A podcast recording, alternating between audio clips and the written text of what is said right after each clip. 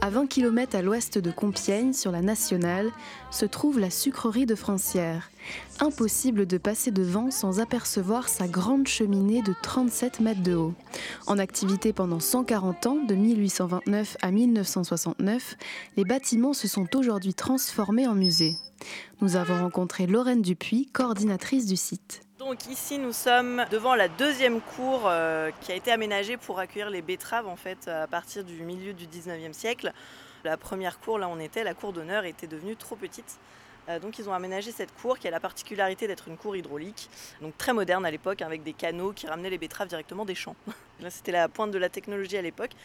Cette euh, sucrerie, elle a quand même fonctionné pendant 140 ans et elle a su, malgré les hauts et les bas, elle a su euh, bien rebondir à chaque fois, euh, investir au bon moment dans les bons outils, euh, les bonnes machines, ce qui fait qu'elle a quand même bien perduré dans le temps, 140 ans.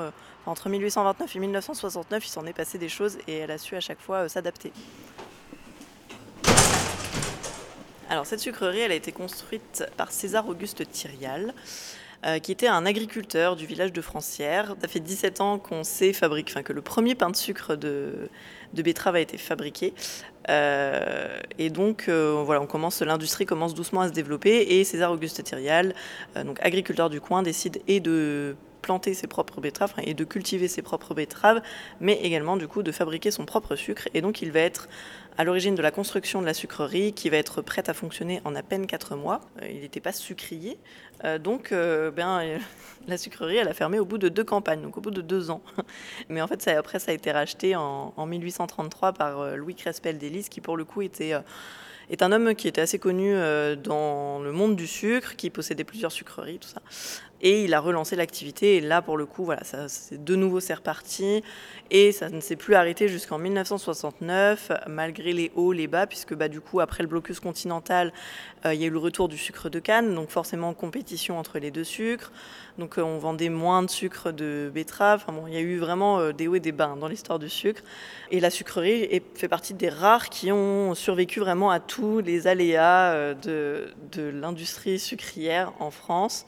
Et puis ensuite, ça a été donc, au final, ça a été racheté donc par Prudent Druel. Et depuis enfin depuis Prudent Druel, c'est resté dans la famille, donc jusqu'à aujourd'hui, puisque les propriétaires sont les descendants de, de Prudent Druel en fait.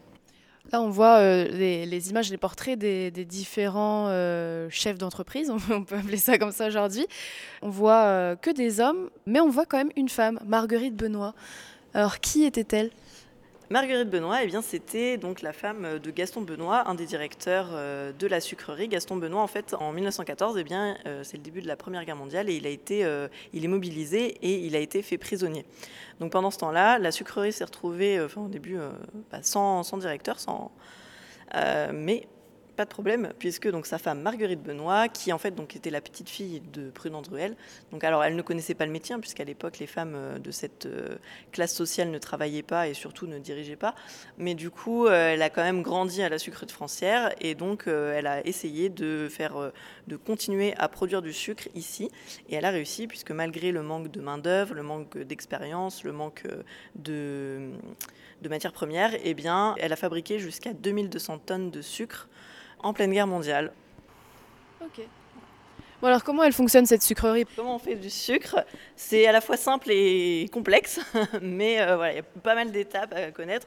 Donc euh, déjà ici on est devant une, euh, une grosse machine qui est en fait un diffuseur et ça va être l'outil principal pour extraire le sucre de la betterave.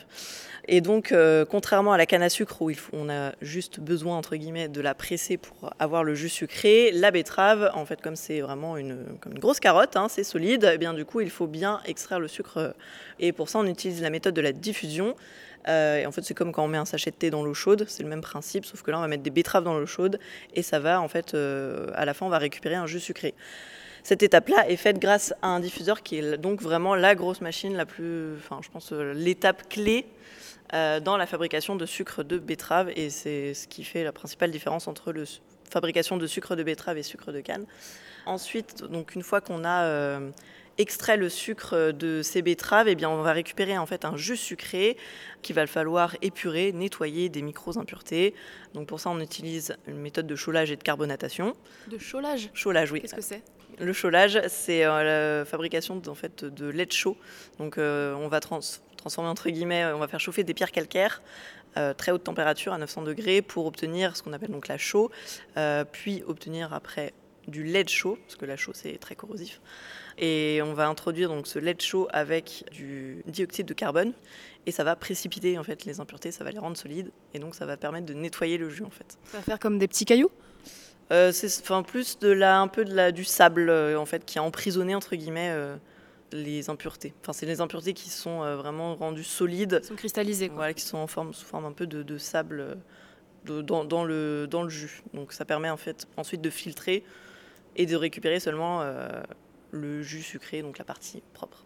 La betterave euh, blanche, elle contient entre 17 et 20% de sucre, contrairement à une carotte qui est déjà un légume assez sucré. Une carotte, c'est 5, 5 euh, maximum.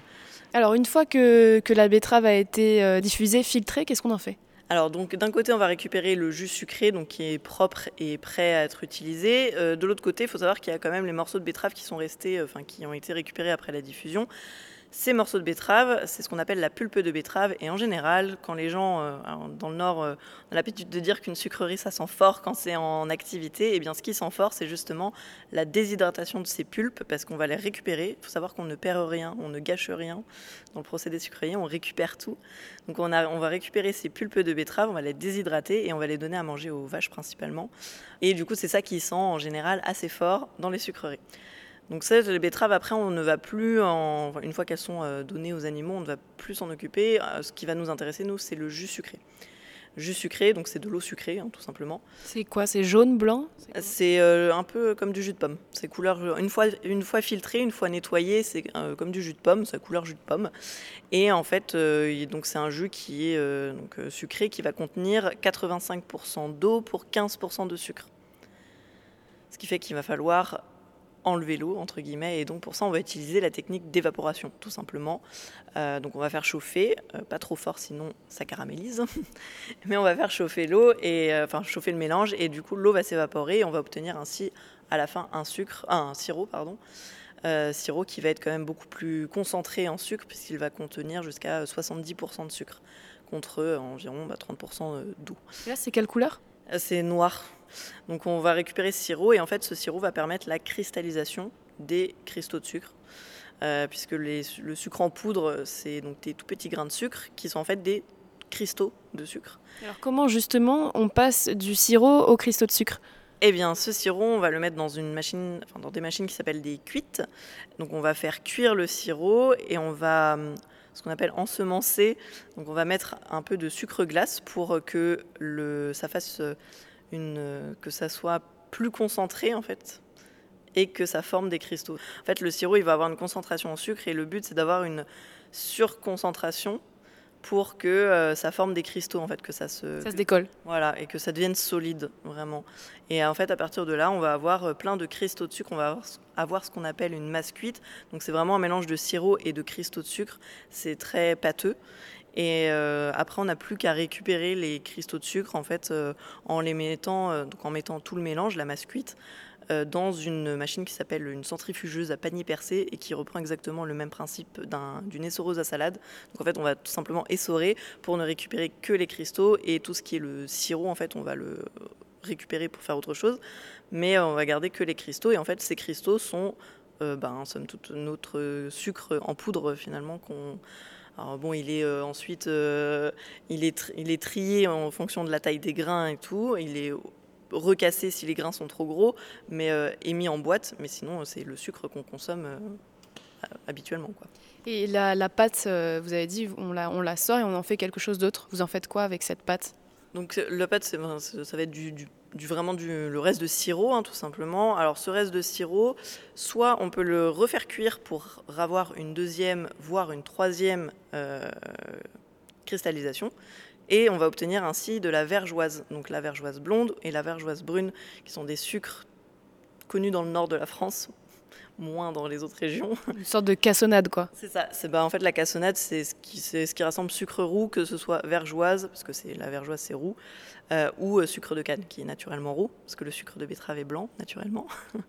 Euh, mais du coup, voilà, c'est une sorte de cassonade, mais de cassonade de, de betterave en fait. En plus des visites guidées sur l'histoire du site, la sucrerie de Francières dans l'Oise organise des ateliers de vulgarisation scientifique. Moi, je fais partie de l'association Planète Science Hauts-de-France qui donc cherche à développer la culture scientifique chez les jeunes et pour ça, on a mis en place des ateliers d'expérimentation scientifique où on essaye en fait de faire comprendre aux jeunes ce qu'on appelle la démarche scientifique, à savoir observer, faire des hypothèses, expérimenter, euh, interpréter, conclure.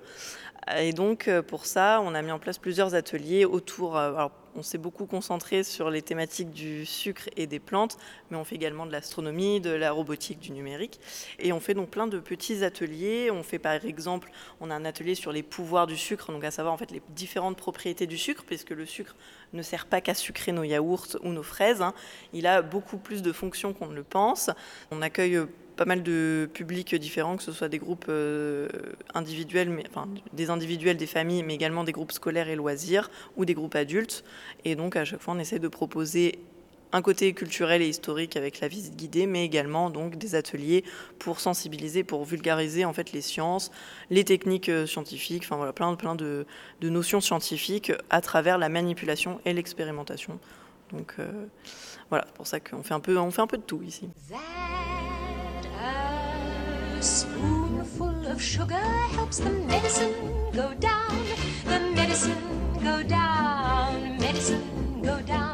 La sucrerie de Francière, un reportage d'Oran Loz pour Radiographite. Cette émission est proposée dans le cadre des productions coopératives des radios associatives du nord de la France. Une coopération qui a reçu le soutien de la région Hauts-de-France.